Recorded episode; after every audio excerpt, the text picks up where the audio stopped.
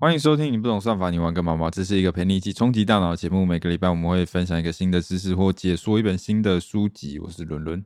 这是阿勇，我是阿皮，毛毛好，那今天呢，我们延续上一集的内容，继续来讲，是太冷了吗？你听起来有点慵懒欸。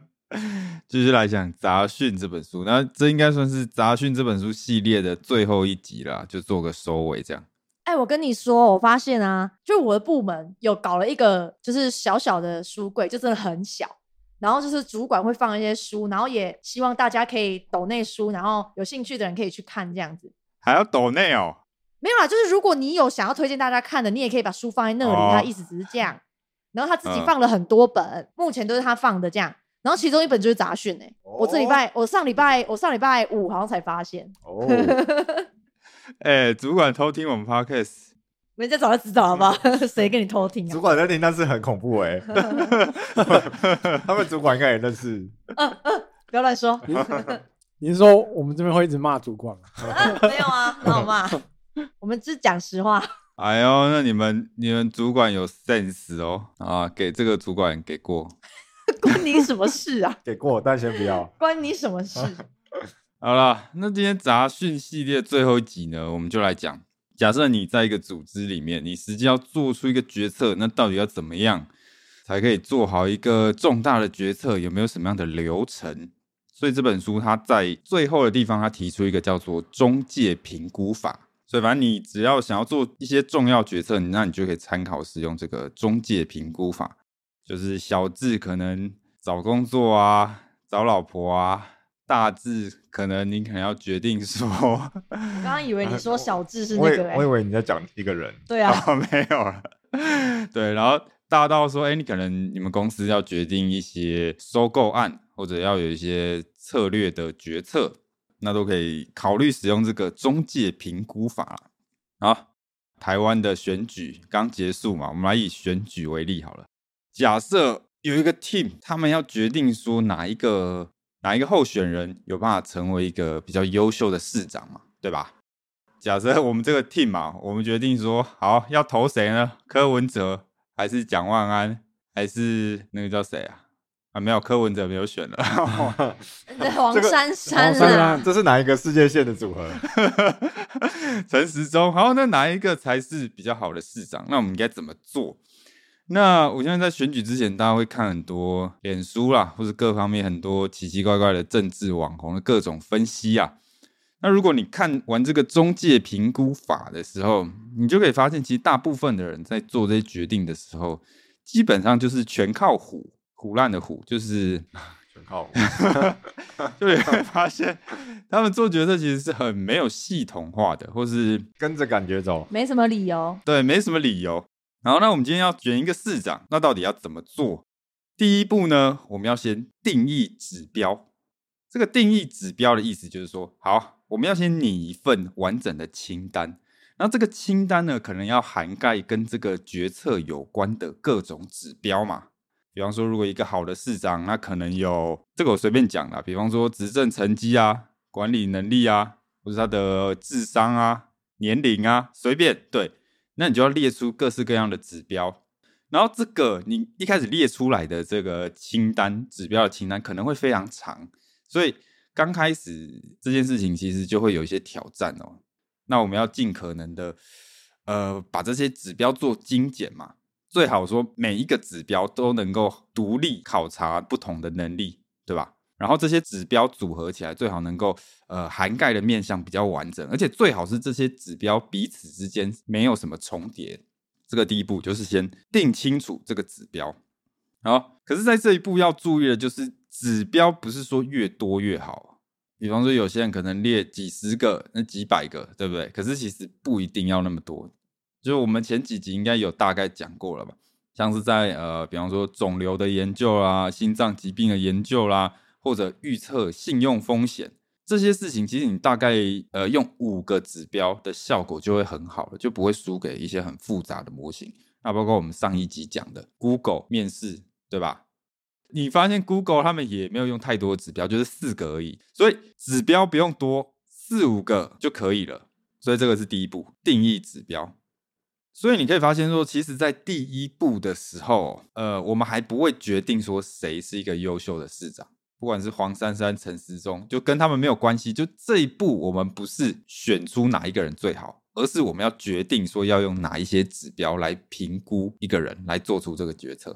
那接下来就可以进入到第二步。第二步就是我们要为每一个指标来评分。领导力，黄珊珊四分，哎呦，你是科粉，蒋万安长相五分。这个有一个要注意的，就是我们给这个指标打分的时候，要非常的客观公正。举个例好了，假设在说他的执政的成绩，好，如果我们这个报告这样写，这个黄珊珊过去的在台北市的执政的成绩非常优秀，那所以我们给他一个不错分数。你觉得这样足够客观吗？这样不是也是感觉吗？感觉他过去做的不错，所以给他六分。所以其实这样子是不够客观的。就是如果你说他的执政很好，或者他的执政不太好，这样还不够哦。那甚至你可能说，好，比方说黄珊珊过去他为这个台北市的交通改善了很多，争取到了什么什么样的项目，然后使我们的经济成长率提升了多少？那这样子也还不够。所以，其实一个更好的、更客观、哦更提供实证数据的做法是，最好要有一个基准值。意思就是，我们要寻求一个可以比较的基准值啊。比方说，我们可能要这样讲：，呃，过去黄珊珊的这个他执政期间，经济成长率提高了多少？那我们跟什么比呢？比方说，跟同时期的同类型的国家比，它的成绩是在排名的前百分之十。比方说这样，那这个相对又更加客观，对不对？所以，就是我们要去寻找一些基本的比较值，寻找一些外部观点来佐证我们。因为有时候我们在评估一个人执政的时候，我们可能会陷入一些陷阱。好，假设某某总统他执政期间经济很烂，民不聊生。可是，可能整个大环境就是那样啊。哎，对，没错，可能实际上整个当时国际情势就是经济本来就很烂，然后说不定他已经算是稳的比较住的。对。所以其实你可能要看的是说，好吧，那我们跟其他国家比，对吧？可能其他国家是这样子，可是我们其实有超过的，所以他可能执政很好。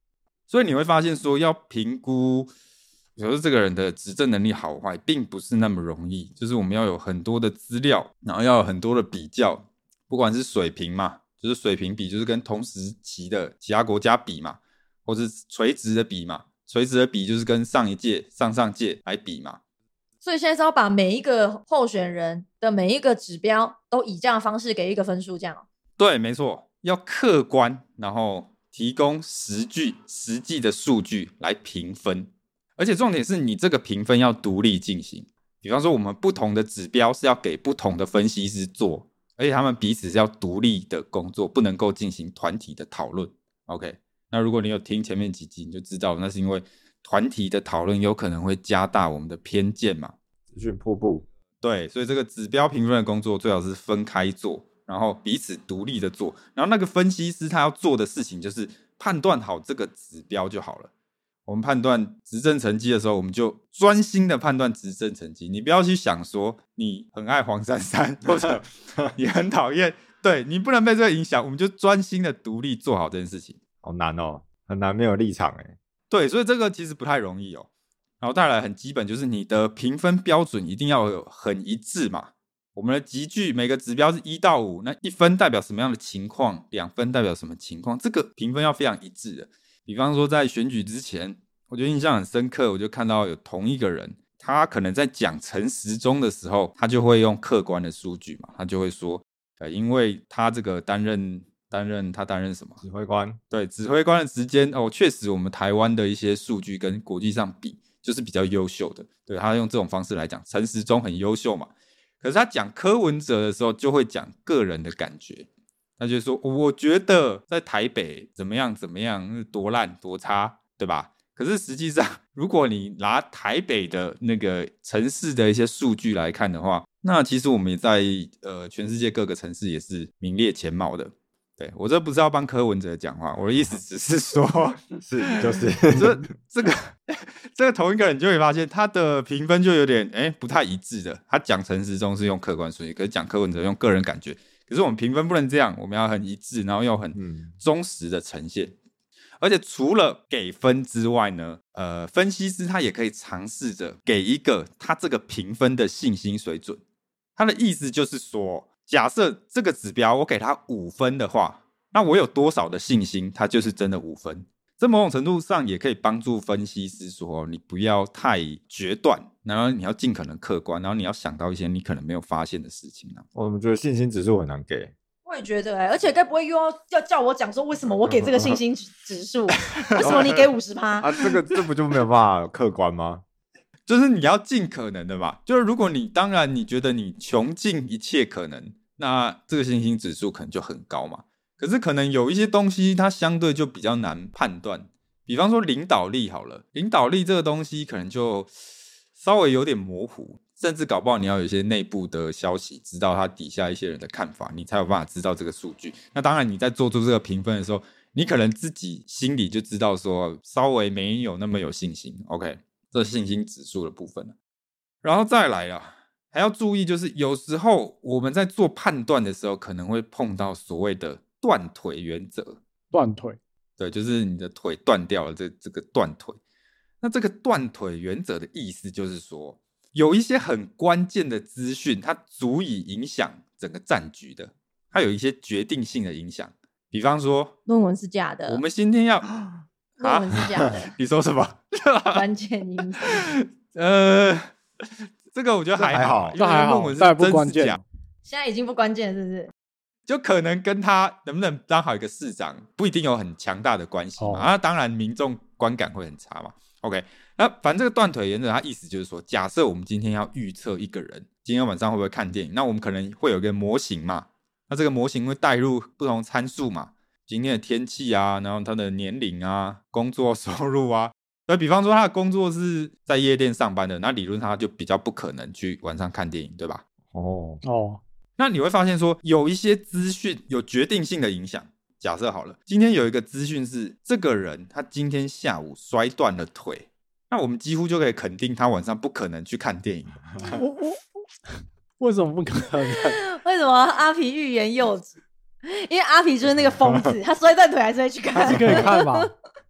包一包一包跟医生说，我晚上会看电影。这就是阿皮，但是那票很难抢，然后可能会去看啊。哦，疯子哎、哎、你腿都断了哎、啊，下午就医好了，又不是晚上又不是晚上断腿，这什么秘医？晚上断腿断腿就不能去啊，哦，下午可以。下午包一包就可以去了。所以反正就是我们有时候遇到一些资讯足以扭转整个战局的，你遇到这种资讯的时候，你就要提出来跟整个团队做讨论。比方说选市长来讲好了，假设我们发现说，哎，有一条资讯柯文哲收了习近平的钱，哦，嗯，最正确找。假设这样，那这可能就是一个决定性的影响。我们呢，他妈不管他的管理水平可能多好，对吧？不管他的效率多好，不管他过去成绩多好，直接拍下去。对，那这可能就是一个断腿的条件，一个破局的条件。所以我们在做决策有可能遇到这种状况。那你遇到的话，就是必须赶快提出来，然后大家团队来做一个讨论。OK，好，这个是第二步，就是你要为这个指标做出很公正客观的评分。所以你可以发现说，第二步进行完之后，你就会有每个候选人的一个很客观的评分，对吧？那第三步呢，就是实际做出决策的时候了。好，现在我们这个决策小组终于可以聚在一起了。那在我们眼前呢，就是每一个候选人每一个指标的报告，对吧？嗯，那接下来我们这些决策者、哦，我们就是要独立审视每一个指标。那而且我们在看每一个指标的时候要独立进行，就是我们要把，就是如果我们在看的是他的执政能力，对吧？我们可能就是先不要看到其他地方，就专心来审视这个指标，这样就好了。然后再来，这个指标有一个分数，那我们这些决策者再对它再进行一次评分。比方说，蒋万安摆在我们眼前，执政成绩假设是七好了，七分，OK。那我们每个人要根据这个报告它的内容，对吧？他他列出七分，他这个一定会写一些很详细客观的原因，对不对？那我们要根据这些东西再给一次评分，可是这个过程要匿名哦，匿名进行哦。那当然，我们这个给分有可能会跟原始的报告一样，那也有可能跟原始的报告不一样。你可能觉得，哎，他这个报告确实很完整、很客观了。然后，好，那我可以再给一次七分。那你有可能觉得说，没有，他有一些东西没有讲到，那我可能只愿意给三分之类。对，所以每个决策者都不一样。可是，反正就是大家再匿名的给一些分数。那这时候我们就可以发现说，有一些指标可能大家就可以很快达成共识。那这些指标的争议就比较小嘛。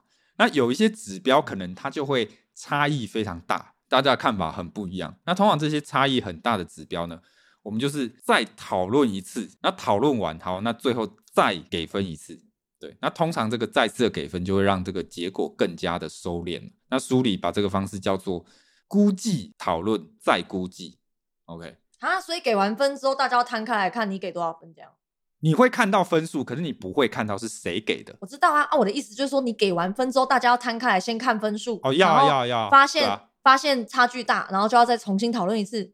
对啊，对啊，对啊。哎，那我问你，第一轮的时候，大家都只是独立根据报告去给自己的分数，那一轮还不用讨论？还不用。对，我们就是先估计，然后估计摊牌嘛，然后再讨论，然后再估计一次。所以讲白了，其实第三步就是在做这个估计、讨论、再估计的动作了。我们就是对每一个指标都单独的审视，然后做这个工工作嘛。那这个工作做完了。呃，我们就会得到的是一个真正的最终的分数。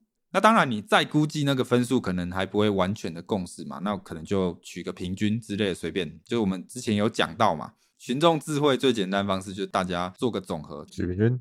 对啊，取个平均嘛。所以其实进行到这里，我们已经有一个最终版本的分数了。这个候选人他每个指标的最终版本的分数，那这个分数呢，不但是经过初始团队分析团队他们的独立的评断，然后又有经过大家的估计讨论再估计，最后得到的最终分数。好，那接下来要要怎么办呢？我们要直接平均吗？有些人可能会说，那我们就直接分数加总。那有些人可能会说，哎，那我觉得可能要加权平均一下，因为有些指标可能比较重要嘛。那给的权重比较要比较高，那有些人可能又有不太其他意见。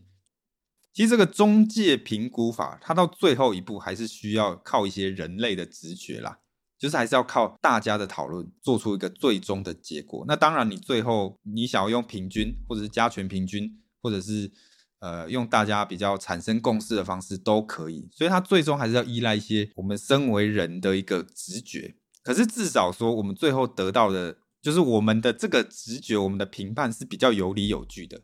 我们是依据一个很客观公正的评分，而不是像刚开始，如果我们不使用这个中介评估法，那结果可能就是大家各吹各的。然后说啊，我觉得时钟比较好啊，我觉得时钟挡疫苗什么？对啊，等一下，这个就是我刚刚有点想问的。如果呃这个指标大家给的分数差距大。那第二轮要给分的时候，不是会讨论吗？那讨论不就已经暴露我的倾向了？那这样，那这样匿名有还有用意吗？还有意义吗？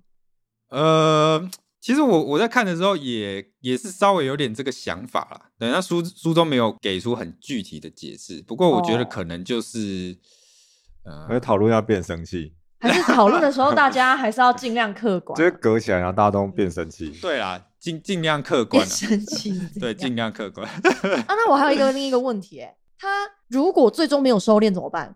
最终没有收敛，那就没办法，不要给个平均。哦。我们可能最后就给个平均。就是第二轮给分数之后，发现摊开来，哎，还是差距很大，好吧？那就只好哦。但没办法，就大家给个平均吗？对啊。那或者说，大家觉得说，我们再进行几轮？但我觉得可能都可以。书上的说法就是说，进行一次的估计，然后讨论，然后再估计，这样就可以了。那最后实际做决策的时候，还是要依靠一些大家的直觉啦。可是至少说，这个过程算是让我们的直觉比较延迟判断。哇，可是我觉得这个过程很复杂哎。你如果不是什么大事情，谁要这样干啊？哎，对，没错。决策一下，我们那个跨年要吃什么？下午茶要吃什么？跨跨年要吃什么？可能已经算蛮大。对我需要下午茶。大成这样，有大成需要这样。等一下，我们得挑了五间餐厅，然后要给他们，比如说四个指标，然后每个指标还帮他们定分数。哦，服务员的态度、菜色的多变性、好吃度，哇，超多的。然后，然后还要分开独立给分，对吧？神经病啊！下次再来试试看。这应该是要定明年过年的，因为现在已经来不及。对啊，或者说，其实你要找个老婆，找老婆，等一下，你讲的好像你选出来的指标，呃，不，你选出来那些人选，最后你你挑出来那一个他会选你一样、哎，好，我们先假设会吧。哎，假设这么会乐观，你这个对啊这么乐观你这个就是那个断腿的那个字，对，断腿原则，他绝对不会喜欢你，就是他不会选你。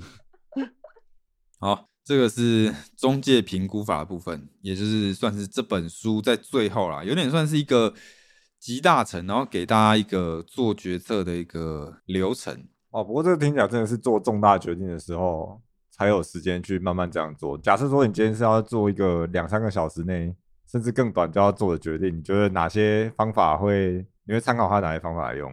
我觉得一般人好像就是直接取平均诶，就是中数或平均。就是一般人在做比较快速的决策或比较日常的决策就是会讨论啊，然后就做出了错误的决定。他刚刚他不就说不能讨论吗？所以就说你就是不要看这本书。我觉得可能没办法做整套，可是可能可以挑一些地方嘛。就比方说，你看完这个，那你可能就会知道说，我讨论或者是我问其他人意见的时候，我先不要给他一些答案，对吧我？觉得抓到那个方法的精髓。那最后呢，我们来提一下说这本书的最后一个章节啦，它就是讲到有两种约束的行为，叫做规定跟准则。这意思就是说，我们平常在团体上很常会遇到这两种类型的约束，一种叫做规定，然后一种叫做准则。那可是很多企业或者是公家机关，他们没有把这两种不同的约束给分清楚。那书中是建议大家可以去想一下这件事情。好，什么叫规定？规定的意思就是它非常的明确，它是完全没有讨论空间的，没有裁量空间的，这个叫规定。OK，那准则的意思就是它是有一个裁量空间的，它有一个模糊的决策空间，这个叫准则。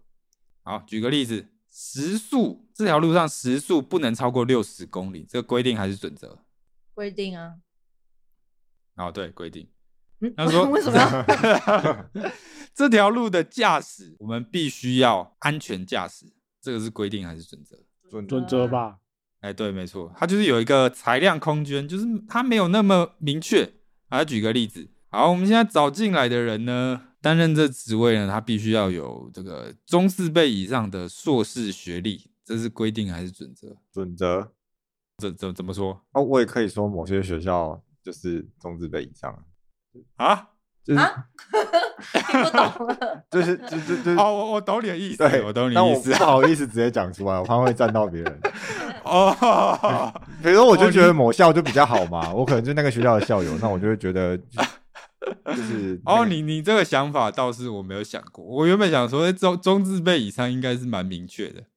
好啊，那如果从你这个角度的话，那那它可能就是准则对。可是中字辈以上不是很明确吗？就是所有中开头，然后加上成大，加上台青交城这样。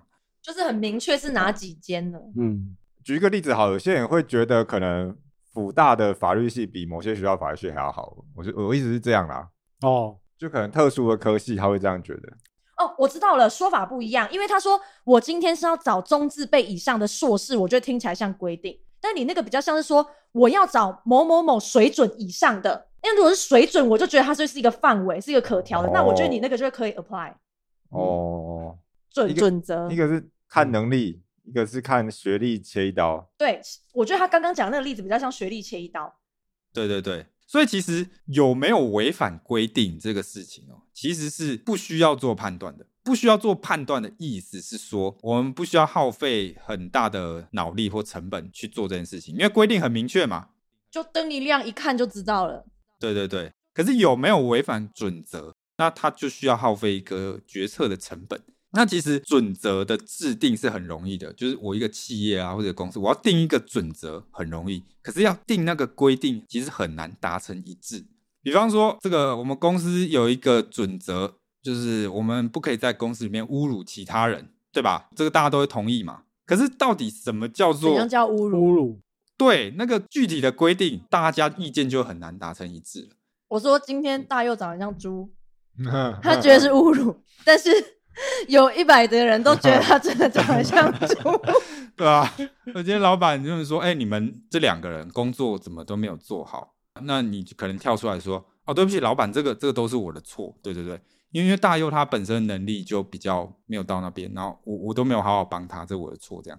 等一下，这个有点，可能大佑这有点雷哎、啊？好阴哦、偷踩别人一脚 这没有偷哎、直接踩，直接踩。所以其实准则大家都很容易达成一致，可是具体的规定就很难。就大家都知道啊，公司里面不能有性骚扰嘛，对吧？然后我今天看到一个女同事说：“哎，你今天这样衣服穿起来不错，看起来身材蛮好的。”那女同事告你性骚扰，那这到底算不算？而且不同人还会差别待遇啊。阿皮哦摸我没事，大佑摸我就性骚扰。完了，让听众会不会真的以为你长得很丑？我刚刚又说长得像猪，现在又说你摸我才性骚扰不。录了，不录了，不录了，不录了。所以其实规定跟准则就是各有各的好处啦，因为有一些约束，如果你定到规定的话，那可能会太死，那或者会容易产生一些偏误。那有时候你定到准则的话，可能这个决策成本又会太高，就是产生太多的杂讯。那其实大部分的政府跟企业家啦，他们在定一些可能企业内部的规则的时候，那要不是就是没有很清楚的去区分说规定跟准则，那要不然就是他们是靠直觉去判断了。可是书里面有提到说，还是可以稍微系统性的做一下。比方说，如果有一件事情，它常常会需要做判断，而且判断成本可能也蛮高的，那这种东西就比较适合定成规定。像是法律不是规定说满十八才能喝酒，这是因为要保护就是未成年，就酒精可能会对未成年造成伤害嘛。可实际上，呃，不一定啊，因为每个人身体状况不一样啊。有些人可能他甚至到三四十岁，他的体质就是不适合喝酒嘛，对吧？还、有些人他可能年纪轻轻，他酒精其实对他没有什么样的影响。可是如果法律你不这样切一刀的话，那就变成你的决策成本很高。所以这种情况下，就是用规定来处理。买个酒要先去验血，嗯 要先要先验抽血然后提供提供报告，看你有没有酒精的不良反应。然后相对的，如果说呃你的代理人，就是一些代理你做决策人，你觉得他是比较可靠的，比较可以信任的，然后你比较相信他的判断，或者是说有一些事情一旦判错了，它的成本是非常高的，那这种情况就比较适合使用准则来处理啦，就是依靠一下人为的判断。OK，好，那讲到这里呢，其实我们就大致上把《杂讯》这本书给说完了啦。反正呢，其实作者他在这本书里面就是希望大家多多重视杂讯这个问题啊，尤其他有提到说，他认为哦，在法律这个领域，我们可能要有更多的作为，因为法律可能有非常大的杂讯，它可能影响很多的公平正义嘛。那其实这个书里面讲的内容非常多了，我们只是提到了非常小的一部分，那包括说。呃，什么是杂讯啊？杂讯会产生什么危害啦？啊，杂讯要怎么测量啊？呃，杂讯会怎么发生？它又会怎么样的被放大？那当然，我觉得这个书里面最有价值的一个章节，就是在详细的讲说，哎，我们要怎么样的减少杂讯嘛？啊，包括它最后还会提到说，那减少杂讯会有成本，那我们可能减少到什么样的程度就好了？我们要怎么样最优化这个结果？那如果大家可以注意到这个问题，那我们活在一个杂讯比较少的世界，那可以为企业跟政府省下很多的成本，获得更多的公共健康，然后让整个社会更公平正义。那甚至其实可能对个人来讲，搞不好也可以做出比较好的决策。你可能可以找到比较好的工作，找到比较好的老婆、老公，可能吧。所以其实我蛮推荐这本书的。我认为这个又是丹尼尔·康奈曼的经典之作啊。那当然，他最知名的作品就是《思考快与慢》啊。那我给这本书的评价是完全不会输给《思考快与慢》的。哦，台湾翻译叫《快思慢想》，对，《思考快与慢》是中国的翻译。那我也觉得说，这本是身为一个做决策的人，基本上是必读的经典之作啦。啊，完了，我们都白听了。哦，不，你不想升官发财？不是啊，他刚刚说你需要做决策的，啊我们都不是，我们都只是小鱼小虾 啊，你们这么没有志气吗？你要决定，你要决定我们的尾牙啊。啊！我要下次我也要用这个来，你方式来决定下次你就给我用，我们下次要开下次就用先用看开会啊对，开会，半年定指标，选好餐厅，神好经病。好。好啦，这真的蛮建议大家啦。我相信大家有一天都会站在一个需要做决定的位置啊。好啦，那这就是今天的全部内容。希望内容希望你可以在 Spotify 或 Apple Podcast 上面给我们五星好评。那我们就下一期再见。拜拜，拜拜拜。